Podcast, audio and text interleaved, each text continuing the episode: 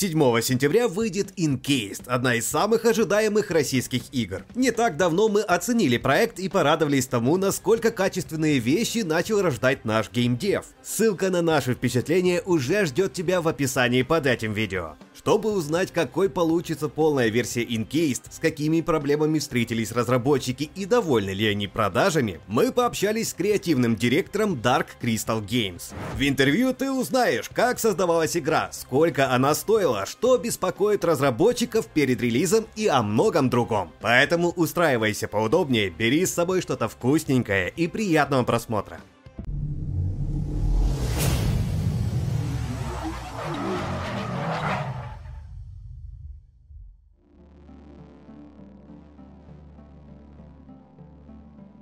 Encased — это изометрическая RPG, которая вдохновлена первыми частями Fallout, Stalker и романом Стругацких «Пикник на обочине». Геймер создает героя, который может быть сильным и тупым, слабеньким, но умным или каким угодно еще, и отправляется исследовать огромный мир. По сюжету СССР и США во время Холодной войны чуть было не развязали Третью мировую. Спасти мир от катастрофы смогла важная находка. Однажды исследователи обнаружили в пустыне загадочный купол. Неизвестно, кто его построил, но цивилизация цивилизация явно была более продвинутой, чем земляне. Сверхдержавы сложили оружие и начали разведку территорий, на которых полно невероятных технологий, аномалий и сокровенных знаний. Проблема в том, что в купол легко зайти, но вот выбраться невозможно. Впрочем, героя это не остановило. Персонаж попадает в купол, даже не подозревая, что скоро произойдет нечто ужасное, а местность переполнят рейдеры, монстры и прочие безумцы. Теперь ему придется помогать местным сражаться в пошаговых боях, заводить друзей и решать судьбу мира. Лишь от героя зависит, как закончится эта история. Осенью 2019-го игра вышла в ранний доступ и постоянно улучшалась. День релиза уже близко, но какой получится финальная версия и как создавалась Encased? Об этом расскажет креативный директор студии Dark Crystal Games Вячеслав Казихин.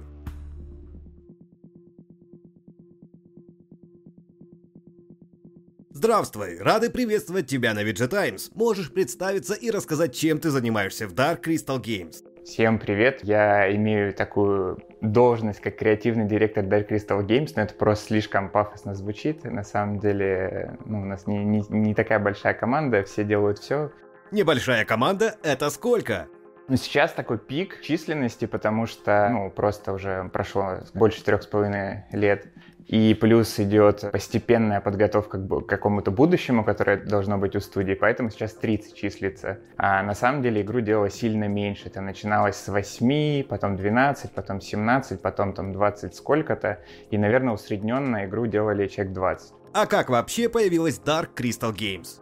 У всех инди-разработчиков есть какой-то свой особый путь. У нас просто так совпало, что после предыдущей работы, конкретно у меня это Divinity Original Sin 2, освободилось какое-то количество людей небольшое, и нашего основателя э, появился интерес создать как бы новую студию, которая будет сфокусирована на разработке вот таких игр. Таких это RPG, стратегий, вот, и совпало наличие интереса у того, кто может сделать, как бы основать студию, сделать стартовые инвестиции и а, несколько человек, у которых есть ну, определенные знания, как эти игры делать, какой-то какой опыт накопился, вот так.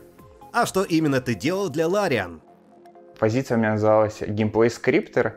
Она так относительно уникальна, такой title для Larian, наверное, но она имеет аналогии во всех студиях, которые вот RPG занимаются.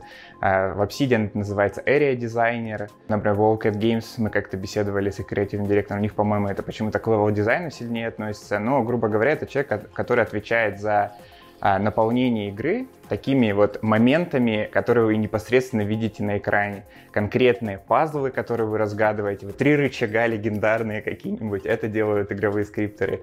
А все квесты делают игровые скрипторы в паре с, там, или в группе с нарративными дизайнерами и игровыми писателями. Вот они вместе или, или целой бандой делают какую-то одну большую зону. Я таких зон сделал довольно много. Когда я бегу по игре, я вижу, ну, это знаю, вот знаю все баги, которые там присутствуют. То есть такой там несколько крупных регионов, скажем так, я за них отвечал. И отвечал э, уже там во второй половине разработки за управление командой таких вот скрипторов в Санкт-Петербурге.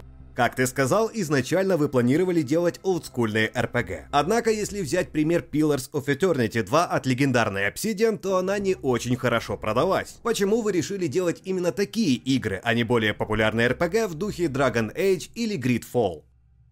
Тут э, много-много факторов, часть из них творческие, часть из них как бы индустриальные. Тот же Pillars of Eternity 2 его основная проблема не в том, что жанр очень как-то плох или такой подход. Плох скорее невероятно дорогим способом делать э, достаточно нишевый, нишевый жанр. Если бы, условно, мы были в той позиции, то эти продажи ну, этой игры по сравнению с первой частью нам бы казались просто косми- космическими. Ну-ка шляпу сними, это же целый доллар! Потому что мы совершенно в других экономических условиях нах- находимся. Почему не делать Dragon Age или Gridfall? А все дело в... Нужна экспертиза. Она не берется из ниоткуда. Даже если взять э, таких очень опытных людей, сразу делать какой-то супермощный проект достаточно проблематично. Мы стартанули, у нас не было ничего. Игроки иногда не понимают, что три с половиной года назад, ну уже чуть больше, не было ничего. То есть как космическая пустота. И сейчас мы уже в совсем другой фазе находимся, в другом положении, когда явно что-то есть. Тот же Gridfall у студии э, Spiders, если не ошибаюсь, у них за плечами 3-4 игры, и в которых они беспрерывно оттачивали свои знания, экспертизу, у них прокачивался движок, у них прокачивались какие-то наработки. Либо нужно идти, ну, как бы постепенно, и беспрерывная эволюция, там беспрерывная там, попытка прорыва в каждой следующей части. Э, ну, мы не могли делать Dragon Age или там даже что-то классом хуже. Можно было делать э, вот именно в таком виде, скорее всего. Такие знания у нас были на тот момент, такие возможности.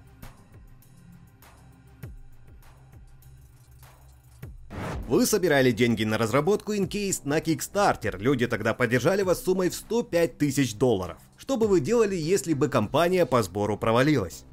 На Kickstarter была в первую очередь ставка как Proof of Concept, если вот с тем достаточно минимальным набором контента, который у нас был на тот момент, никак не было бы возможности заинтересовать людей, а это был бы такой индикатор того, что мы, скорее всего, что-то делаем абсолютно тотально не так. И, а, ну, Kickstarter больше показал, что какой-то интерес есть. В виде метрики очень э, объективно, что кто-то занес туда деньги, в виде метрики, что появились какие-то небольшие статьи на хороших ресурсах, то есть и в том числе медиа, пресса обратила на это какое-то внимание. Не супер прорыв, конечно, но такой э, небольшой интерес. Это, это было важно на это посмотреть, и эта цель как бы была достигнута. В денежном смысле все равно потратили гораздо-гораздо-гораздо больше. Было бы еще тяжелее без этих денег, но в принципе как-нибудь можно было обойтись. Можешь назвать примерную цифру, которая могла бы описать бюджет Incased? У нас, к сожалению, сейчас э, очень все строго с этим, но давайте так, на порядок больше, чем на, на Kickstarter.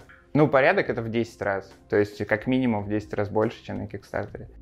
Incased вошла в стартовую линейку издательства Prime Matter, за плечами которого стоит большая компания. Как вам удалось договориться о сотрудничестве?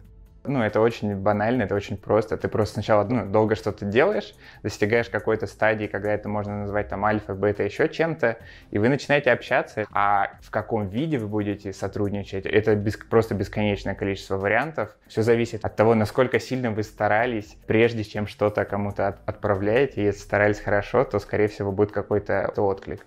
То есть вы просто написали в Кохмедиа, и они через время сказали «Да, давайте»? Да, именно так. Мы показали метрики там на Steam, виш-листы, какой-то комьюнити, как мы развивали, насколько оно активно, как люди реагируют. Ну, у них там, наверное, я предполагаю, целый штат аналитиков, которые все это суммируют и говорят, да, это там, давайте с этими ребятами разговаривать, там, давайте с этими ребятами вообще не разговаривать, а этих пока на паузу, пусть они еще поработают, там, вернутся через полгода. Там это, на самом деле, сейчас все достаточно банально и просто, и, в принципе, нет никаких ограничений. При любой практически конференции конфигурации того, что вы делаете, можно с кем-то договориться. Когда общаешься с разработчиками, обычно складываются две картины. Кто-то говорит, у нас все шло как по маслу, кто-то наоборот хватается за голову и рассказывает, что уже и не верю в релиз. Как было у вас? Это, в общем, зависит от дня недели. В понедельник ты можешь... Открывается почта, в которой накопилось 80 писем с багами, еще, например, от издателя тоже еще 80 багов на всякий случай тебе присылают. В этот момент открываешь отзывы на Steam е, почему-то последние 5 красные, еще что-то, и кажется, что все, кошмар. Э, потом там, не знаю, наступает понедельник, вторник, среда, собирается какой-то свежий билд, мы его, ну, делаем какой-то ревью внутренний, ты смотришь, все чинится, все работает, настроение улучшается. Но, безусловно, у нас отнюдь не была какая-то идеально ровная дорога, она была вся покрыта ухабами, провалами, горками. Ну, самое хорошее то, что концептуально хотели сделать э, игру, вот при, приблизительно такую, такую игру сделали, а, но всяких изменений, принятия каких-то решений, обдумывания, как лучше поступить, их э, по пути была целая куча, куча проблем. И, ну, наверное, какой-то гладкой ни у кого не бывает, у нас тоже. Вы не раз говорили, что Encased отдает дань уважения классическим Fallout и пикнику на обочине. Также местами игра напоминает Stalker с ее аномалиями и артефактами. Какие еще проекты вдохновляли вас в процессе? Все, вот, кто были на борту, так сказать, они использовали свой прошлый опыт и игровой, и жизненный. Жизненный тоже, кстати, очень важен. У нас сценарист работал, наверное, на 10 работах э, самых разных, пожил в разных регионах России, например. Кто-то когда-то служил в армии, учился там стрелять, ползать по песку. Возможно, это как-то его backstory повлияло немножко на разработку. Он сказал, вот здесь это вы что-то, это нереалистично, или там, или это просто глупо. Потребительский контентный опыт, он весь объединился, и каждый, каждый что-то привнес. Какие-то столпы, да, на которые мы ориентировались в плане свободы, как ты с миром взаимодействуешь на уровне истории, это, безусловно, первый Fallout. В плане того, что в мире на все можно нажимать, все переключается, взрывается, персонажи системно реагируют на то, что ты там бьешь, воруешь, они начинают что-то расследовать. Это вот Divinity и Baldur's Gate последние части, когда тоже все пытаются как-то системно реагировать, звать стражников, кидать тебя в тюрьму, из которой потом можно сбежать. Это мы тоже все, ну, это сильно повлияло. Можно встретить комментарии, в которых геймеры ругают проект за вторичность. Что вы об этом думаете?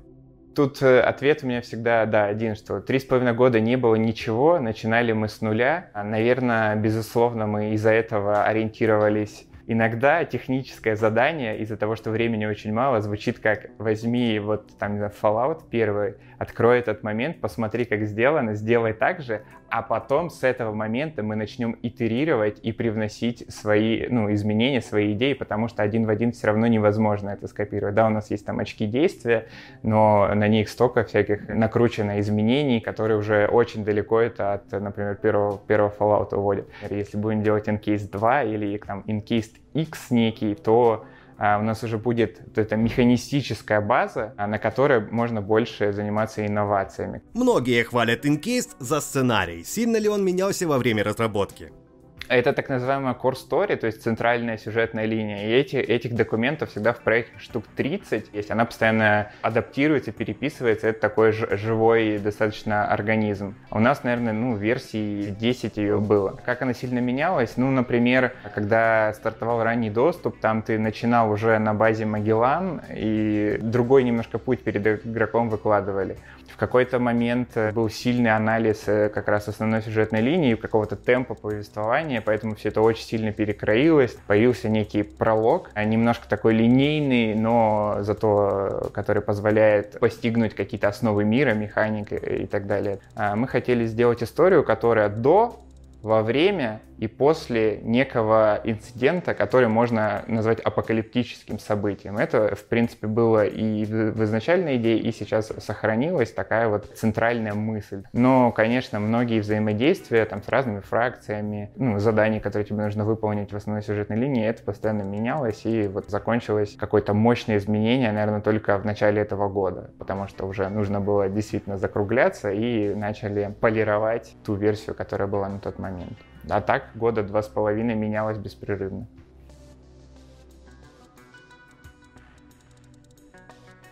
В игре есть система выживания. Герой должен следить за усталостью, жаждой, голодом и другими параметрами. Многие говорят, что она недостаточно влияет на геймплей. Какова роль этой механики? Система усталости, а также система голода, система жажды, ну такая, ее можно, да, действительно просуммировать как система выживания, она действительно была заложена в самом начале, и она должна была стать тем таким сдерживающим фактором, который заставляет игрока тратить ресурсы и заставить его, в общем-то, компенсировать эту усталость, этот голод и тем самым больше взаимодействовать банально с миром, немножко больше обыскивать, немножко больше участвовать в торговле, участвовать в какой-то экономике. То есть, ну, у нее такие достаточно геймплейные, геймплейное назначение и где-то немножечко, наверное, все-таки атмосферные ролевые, потому что а, особенно первый акт, сразу после пролога игрок попадает в такой достаточно сильно изменившийся мир, где эта тема выживания — в начале, пока он не набрал мускулатуры, не нашел спутников, не, сдел... там, не прошел начало сюжетной линии, он во враждебной обстановке, то есть купол это в принципе изначально враждебная к человеку среда, но к тому моменту, как в начале игры э, игрок туда попадает, она уже стабилизировалась. То есть Кронус, наша суперкорпорация, она уже хорошо застроилась, и игрок просто безопасно на транспорте перемещается от защищенного бункера к другому, кругом там склады переполнены, воруй не хочу. И было важно игрока после вот этого расслабленного периода, который в прологе, потом кинуть во враждебную среду, ну, что-то наподобие как в Сталкере, да, когда игрок только начинает, у него нет ни защиты от аномалий, ни защиты от радиации, от разных типов урона. Ему нужно преодолевать достаточно большие расстояния по куполу, он в процессе этого устает, э, голодает и так далее. Ну, это часть игры, часть видения, которое у нас было о том, как игрок должен себя ощущать ощущать свою уязвимость, по крайней мере, на начальных стадиях игры. Инкейст можно пройти, избежав убийств, верно? Да, за это полагается ачивка, ну и как минимум в концовке это как-то будет отображено. Нужно выбрать те ветки, где присутствуют способности, которые это позволяют делать, но на самом деле в каждой ветке есть способности, которые именно на такой нокаут нацелены вместо убийства. И нужно будет э, экономически тоже больше взаимодействовать с миром, либо больше искать э, гранат, усыпляющих, вот этот пеппер спрей, которым в глаза нужно брызгать, тоже усыпляющий спрей, или его их покупать, эти вещи, то есть, значит, наверное, потенциально недополучать каких-то других ресурсов. И, наверное, бои некоторые или многие могут стать ну, более сложными, более утомительными. Нужно разводить врагов по разным углам, по, по одному их мутузить, сбивать их в нокаут, быстренько а, делать то, зачем тебя туда отправили, например, какой-то компьютер взламывать, еще что-то, и быстренько оттуда убегать. Да, это дает, с одной стороны, чуть более проблематичный опыт, но зато он более уникальный, он отличается от, от обычного прохождения. Если вернуться к системе выживания, нельзя не отметить проблемы с рюкзаком. К примеру, вещи нельзя отфильтровать по весу и найти, что грузит героя сильнее всего. Такая возможность появится на старте. Да, Сейчас в основном мы работаем над всякими уже последними удобствами, а какими-то там сортировками, фильтрацией по, по значениям, плюс транспорт, в который можно будет лишнее складывать и таскать с собой. Вот, ну и какая-то общая перебалансировка, сколько килограмм может игрок брать с собой. Теперь это на группу все распределяется, то есть, ну, такие мелкие улучшения жизни. Эта проблема э, инвентаря, она идет вот с, ровно с 2000 года, и по сей день ее, мне кажется, никто до конца не победил. В каждой каждой игре, на старте особенно, ну, наверное, все основные жалобы э, направлены на как сравнивать эти два предмета, как выбрать более хороший, как понять, что мне оставлять, что нет, я не знаю, что мне пригодится или нет, как отфильтровать, как это все продать. Это такие э, классические вопросы, э, очень, с одной стороны, ну, кажется, очень простые, но из-за того, что мы постоянно загружены какими-то глобальными проблемами, как там сюжетной линии, боевки, механики, они, к сожалению, остаются на, ну, на последний момент и из-за этого немножко страдают. Сколько времени нужно, чтобы пройти основной сюжет Encased? И сколько часов займет зачистка всех побочных заданий? Студии всегда в этом случае отвечают первое. Ну, это зависит от стиля, которым вы это делаете, поэтому да, этот, э, это дефолтный ответ. Основная сюжетная линия, скорее всего, займет часов 30. Если же все-таки все делать, то там вот от 30 и до бесконечности, потому что у нас много случайных встреч. Если много колесить по куполу, а, то можно их практически все, скорее всего, увидеть, а их там около 100 штук. Даже просто, чтобы все какие-то секретики, какие-то небольшие ситуации, которые могут произойти с тобой, пока ты путешествуешь по куполу, все их увидеть, это надо постараться. Плюс еще случайные встречи происходят в самих поселениях, ну, они больше на атмосферу влияют, чем на какую-то глобальную, глобальную историю. Можно ли будет исследовать карту после завершения сюжета? На Кикстартере была такая сверхцель, так называемая, это когда уже достигнуто базовое финансирование и идут какие-то приколюшки за дополнительное финансирование. И она называется по-английски, по-моему, Post-Game Mode или что-то такое. Возможность продолжить играть после титров. Когда мы в сентябре выйдем э, в базовой версии, назовем ее так, этой возможности не будет, но будет создаваться специальное сохранение в конце игры, вот перед титрами, которое потом можно будет загрузить из главного меню и играть в этот режим, вернуться в мир и по нему путешествовать. Мы просто подсчитывали, сколько на это уйдет сил, и, к сожалению, решили, что сфокусируемся на мощном завершении сюжетной линии. Игроки немножко передохнут, мы выпустим крупный патч, и они смогут загрузиться, если им это интересно, и еще побегать по миру, что-то доисследовать. Ну и, возможно, там будут еще какие-то новые может быть, случайные встречи, может быть, новые какие-то бои, пока точно не могу подтвердить, но это как бы заложено в, в поддержку проекта. Сколько основных концовок будет в Encased? На данный момент это все может измениться. 12 э, концовок связаны именно с фракциями и теми изменениями, которые игрок сделал, какие выборы он сделал. Если учитывать каждую судьбу каждого поселения, сюжетных персонажей, которые как-то влияли на мир, какие-то еще отдельные поступки, сделанные, не сделанные, каким образом сделаны задания, то там это все мультиплицируется в какие-то 40, 50, бесконечное количество. Есть вопросы к напарникам. В превью-версии они не кажутся харизматичными ребятами, которые запомнятся надолго. Они все же раскроются на релизе или останутся такими же. Ну, здесь, к сожалению, да, банальный вопрос времени и проработки и экспертизы. Да, если брать DOS 1, DOS 2, там огромный скачок в том, как напарники представлены э, в игре и твое взаимодействие с ними. Я надеюсь, что у нас такой же скачок тоже, может быть, будет между Encased 1 и Encased 2. Напарники, как нам кажется сейчас, достаточно, ну, как минимум, они интересно выглядят, они имеют какие-то интересные трейты, но, к сожалению, получилось вот так. Где-то, наверное, не успели, где-то немножко опыта не хватило, где-то фокуса на, на них. То есть мы просто еще делали достаточно большую ставку на прохождение в одиночку, потому что это хорошо поддерживалось в первом Fallout. И, как нам кажется, от нас это люди тоже ожидают. То есть вот этот одинокий волк, чтобы он нормально воспринимался в этом сюжете, и плюс мог с точки зрения механик осилить, с точки зрения боев, с точки зрения экономики и взлома. Когда вот у тебя столько вариантов прохождения, столько систем, к сожалению, приходится выбирать, да, там, чем пожертвовать. Хотели дать немножко разные персоналии, с разными способностями, в том числе боевыми. Это нам удалось у напарников, но вот какой-то супер детализации, к сожалению, наверное, не вышло в этот раз. Посмотрим, что в следующий раз будет. Есть ли у вас планы на DLC? Мы точно реализуем все, что мы достигли на Кикстартере в виде сверхцели, и даже кое-что, чего мы не достигли, на самом деле, уже либо почти сделали, либо сделали, либо планируем выпустить в виде патча. Мы плохо представляем, в каком мы состоянии будем находиться там в сентябре, а однозначно будет все патчиться, исправляться, и по советам пользователей, по, по отклику какие-то будут доработки базовые, интерфейсы в первую очередь, вот это то самое удобство, сортировки и так далее, если вдруг что-то не успеем.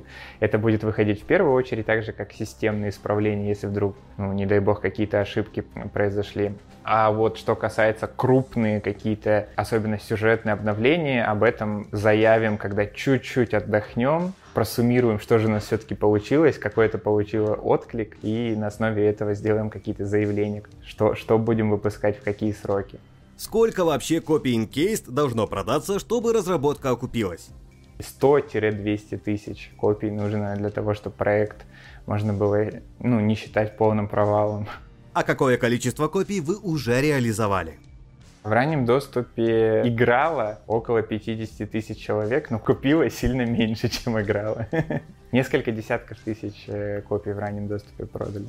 Российские разработчики Pathfinder Kingmaker говорили, что 50% продаж пришлись на США, 40% на Европу и 10% раскиданы по миру. Авторы Atom RPG говорят, что половина копий продалась на Западе, половина в СНГ. А какая у вас статистика?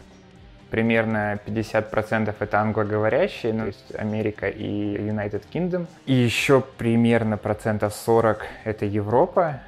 Игра выйдет 7 сентября. Если брать только пошаговый RPG, то примерно в это же время выйдут King's Bounty 2, сиквел Pathfinder и Atom RPG Трудоград. А ведь будут и другие громкие релизы вроде Diablo 2 Resurrected. Не боитесь, что Encased задавят конкуренты? Не то, что нет переживаний, они есть, и они очень сильные, и это просто какой-то кровавый сентябрь, его сложно как-то иначе характеризовать, это просто какое-то безумие, что все абсолютно разработчики и их издатели решили вот э, в это время выходить, видимо, то ли из страха перед тем, что там будет дальше в октябре. У нас это смесь факторов. Первое, что мы в какой-то момент просто эту дату назвали, а мы до этого очень много раз переносили, это уже начинало такой киберпанк немножко напоминать. И мы просто уже, ну, пообещали и ну, никак не могли, в общем, это менять. Хотя уже в какой-то момент опять очень сильно захотелось на фоне вот э, того, что вы назвали. Мы вот просто общались с издателем и пытались найти какой-то день недели, куда можно втиснуться между одними какими-то хитами. И, к сожалению, мы были уже в какой-то степени залочены да, в это место и не могли как-то маневрировать. Не супер счастливы и очень сильно беспокоимся. Надеемся, все-таки все получится. Это все вопросы, которые у нас были. Спасибо, что подробнее рассказали об игре. Желаем вам удачи и отличных продаж. Разработчики Inkist создают впечатление рациональных и компетентных людей, которые знают, что делают и не пытаются прыгнуть выше головы. Они отлично понимают, что в их силах, а что за пределами возможностей, но если они берутся за механику, то работают над ней с максимальной ответственностью. Именно такого подхода и не хватало российскому геймдеву. Кто-то будет ругать Inkist за вторичность, однако если отбросить эти разговоры, то как минимум по пресс-версии чувствуется, что игра получилась увлекательной и сделанной с любовью и талантом. Если ты поклонник классических RPG в духе Fallout и Wasteland, обрати внимание на детище Dark Crystal Games. Скорее всего, игра тебе понравится. А что об Incase думаешь ты? Обязательно поделись своим мнением в комментариях. А также переходи по ссылкам в описании на другие интересные интервью с разработчиками игр. И, конечно же, ставь лайк, подписывайся на канал и кликай по колокольчику, чтобы не пропустить следующее видео. А на этом пока все, до новых встреч на VG Times.